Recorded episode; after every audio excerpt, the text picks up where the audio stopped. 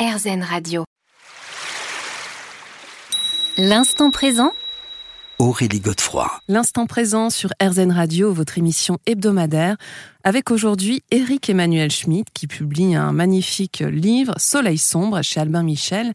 Alors Éric Emmanuel Schmitt, on parlait de la question du temps, de la sédimentation hein, dans votre travail à vous, mais euh, finalement le temps c'est aussi important euh, dans l'Égypte ancienne. On se rend compte qu'en fait il est cyclique. Oui. Hein c'est complètement différent de, des autres euh, euh, civilisations beaucoup plus linéaires, comme euh, les Grecs par exemple. Oui. Racontez-nous. C'est à cause du Nil. Car le 14 juillet, le Nil monte. En fait, les eaux arrivent du, du, du, du sud de l'Afrique, des hautes montagnes, des glaciers qui fondent. Et donc, l'année commence le 14 juillet, lorsque la, la crue commence. Et puis, un mois plus tard, elle cesse. Mais par contre, les terres ont été inondées, elles sont devenues fertiles, etc. Et donc la vie est due au Nil. L'Égypte est un cadeau du Nil. Mm. Et euh, du coup, euh, oui, les Égyptiens ont l'idée que le temps est cyclique. C'est le cycle des crues du Nil. Alors il y a des saisons, mais pas tellement en Égypte.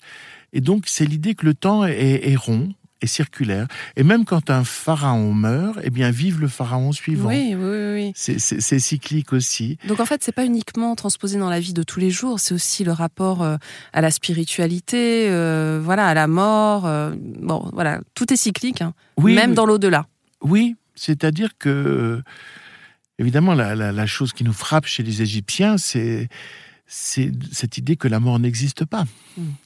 Euh, et cette euh, façon de mêler la vie à la mort perpétuellement, mm. c'est-à-dire que de leur vivant, euh, bien sûr, les, les, les, êtres pensent à la mort, mais aussi la préparent parfois. Oui, ils posent des actions. Voilà. Pour que la mort se passe bien. Exactement, des prières, des actions, des pèlerinages, mais aussi ils font des économies ouais. pour, pour, pour, pouvoir avoir une belle momification et puis peut-être un, une sépulture. Et puis, la vie est dans la mort, puisque c'est le commencement d'une autre vie euh, qui, elle, sera éternelle et euh, qui, est, qui est décrit dans, dans, dans, les grands textes, dans le livre des morts, et, mm. etc. Donc, euh, l'Égyptien est sans angoisse. Lui aussi, on peut dire qu'il est dans le présent, du coup? Je crois. D'abord, c'est un peuple très sensuel, toujours d'ailleurs aujourd'hui. Malgré les changements de religion. C'est un peuple qui est resté très sensuel. Je crois que cette sensualité, elle vient du Nil. Mm. Et euh, qui dit sensualité dit immédiateté. C'est vrai. Dit, voilà, on est le... dans la perception, dans l'accueil justement de ce Exactement. Euh, c'est, je pense que c'est, c'est cet émerveillement d'une civilisation qui est une oasis. Parce qu'au fond, le, le, le Nil, c'est une oasis. Euh, L'Égypte, c'est une oasis, puisque c'est une oasis le long du Nil, au milieu mmh. du désert, au milieu des déserts. Mais c'est une oasis euh, temporelle aussi, c'est 3000 ans d'histoire. Et c'est une oasis euh, spirituelle, mmh. puisque c'est une façon de concevoir le monde euh, totalement cohérente, totalement autonome. C'est par l'extérieur qu'a été détruite l'Égypte. Oui, c'est important de le rappeler d'ailleurs. Hein. Oui. Euh, c'est parce que les, les, les Perses, puis euh, les Grecs, puis les Romains euh, se sont attaqués à l'Égypte, qui était riche. et pourquoi Alors, bien sûr, il fallait qu'il y ait une faiblesse interne dans, dans cette civilisation pour qu'elle puisse être comme ça attaquée et. Et, et, et quelle était cette faiblesse d'après vous d'ailleurs? Il n'y avait pas de mot pour dire inventer. Ah d'accord. Il y avait un mot pour dire trouver trouver ce qui est mmh. déjà là, mais pas inventer. C'est-à-dire cette conception circulaire du temps euh, excluait le progrès. Un bon pharaon, c'est celui qui reproduisait le passé. Aïe. Tout ancrage devait être dans le passé. Et alors du coup, à côté les Perses, les Grecs et les, et les Romains, qui étaient dans un temps linéaire, eux, eh bien, ils ont développé des techniques pour progresser, particulièrement des techniques militaires. Mmh. Et c'est comme ça qu'ils sont venus à bout de l'Égypte. On se retrouve dans quelques minutes. L'instant présent Aurélie Godefroy. L'instant présent sur RZN Radio, votre émission hebdomadaire, et j'ai l'immense bonheur d'accueillir aujourd'hui Eric Emmanuel Schmitt. Alors, Eric Emmanuel Schmitt, on, on parlait de la question du temps, euh, de ce temps cyclique chez les Égyptiens. Je dois vous avouer que moi, ça me fait penser aussi à ce temps euh, qu'on retrouve notamment chez les bouddhistes, en tout cas dans certaines traditions orientales. Alors, vous avez écrit notamment sur Milarepa. Est-ce que vous voyez des similitudes entre ces deux traditions? Euh, D'abord, j'y vois un respect infini de la vie. Oui. Euh, parce que moi, ce qui me séduit dans le bouddhisme, c'est cette idée que les âmes migrent. Mm. Et, donc, euh, c'est une écologie avant l'heure, puisque ça, ça, implique le respect de tout le vivant. Euh, et ça, j'y suis extrêmement sensible et je le retrouve euh, dans la civilisation égyptienne. Euh, L'idée de se rendre maître et possesseur de la nature, c'est pas une idée égyptienne, c'est pas une idée bouddhiste. Mm. Donc ça, ça me frappe. L'idée aussi que la mort n'existe pas et qu'il y a des voyages, que des voyages. C'est la continuation de l'être. Hein. C'est la continuation de l'être. Alors ça, c'est une idée commune qui se formule pas de la même façon. Euh, c'est plus individualiste entre guillemets en Égypte que dans, dans, dans, le bouddhisme où c'est où c'est une ouverture au monde et une participation au monde. Et effectivement, en fait, euh, la croyance que, que l'âme survit, euh, c'est assez. Euh, enfin, vous dites que c'est la première poussée de l'individualisme finalement, parce que.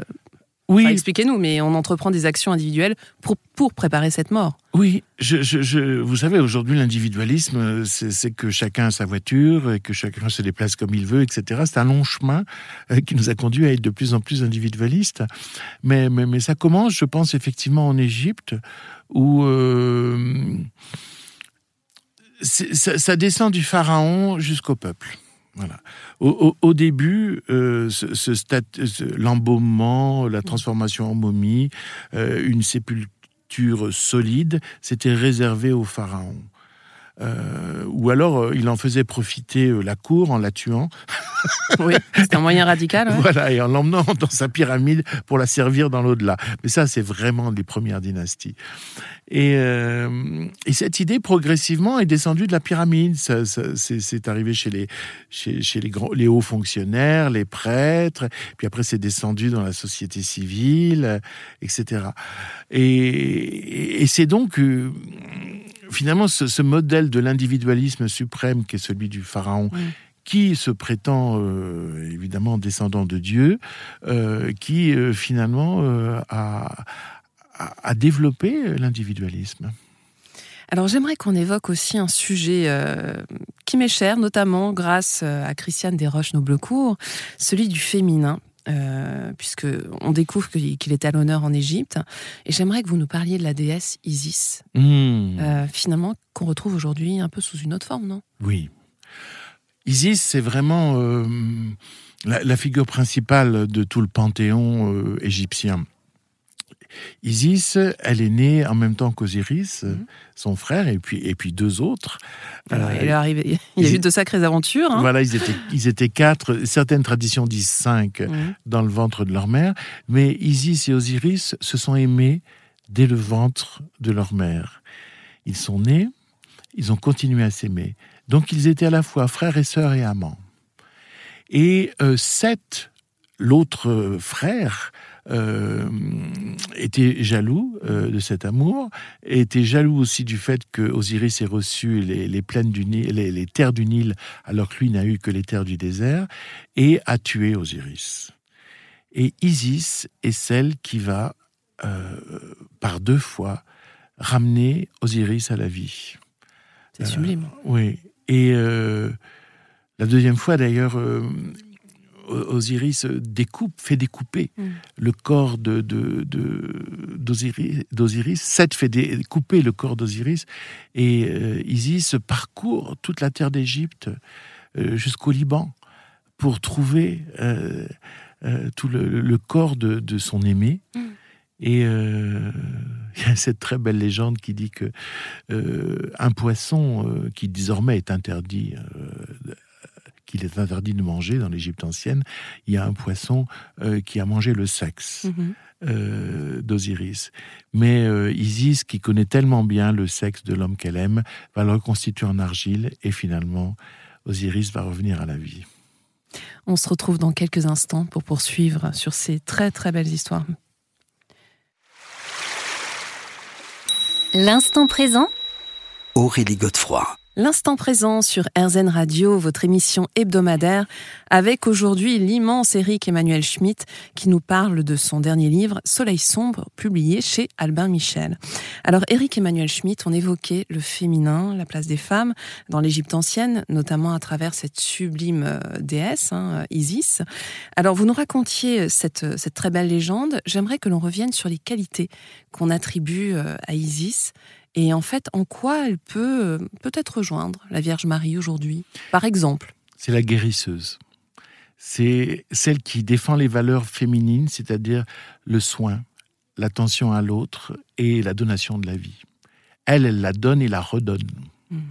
Euh, et donc, euh, on, peut penser légitimement que tout ce qu'il y avait de positif dans la légende d'Isis qui donc était du paganisme par rapport euh, au christianisme naissant, a été finalement absorbé euh, par l'image de, la Vierge Marie, qui est aussi qui est une figure féminine positive, malheureusement un peu la seule dans le christianisme, qui, comme tous les monothéismes, n'est pas du tout favorable aux femmes.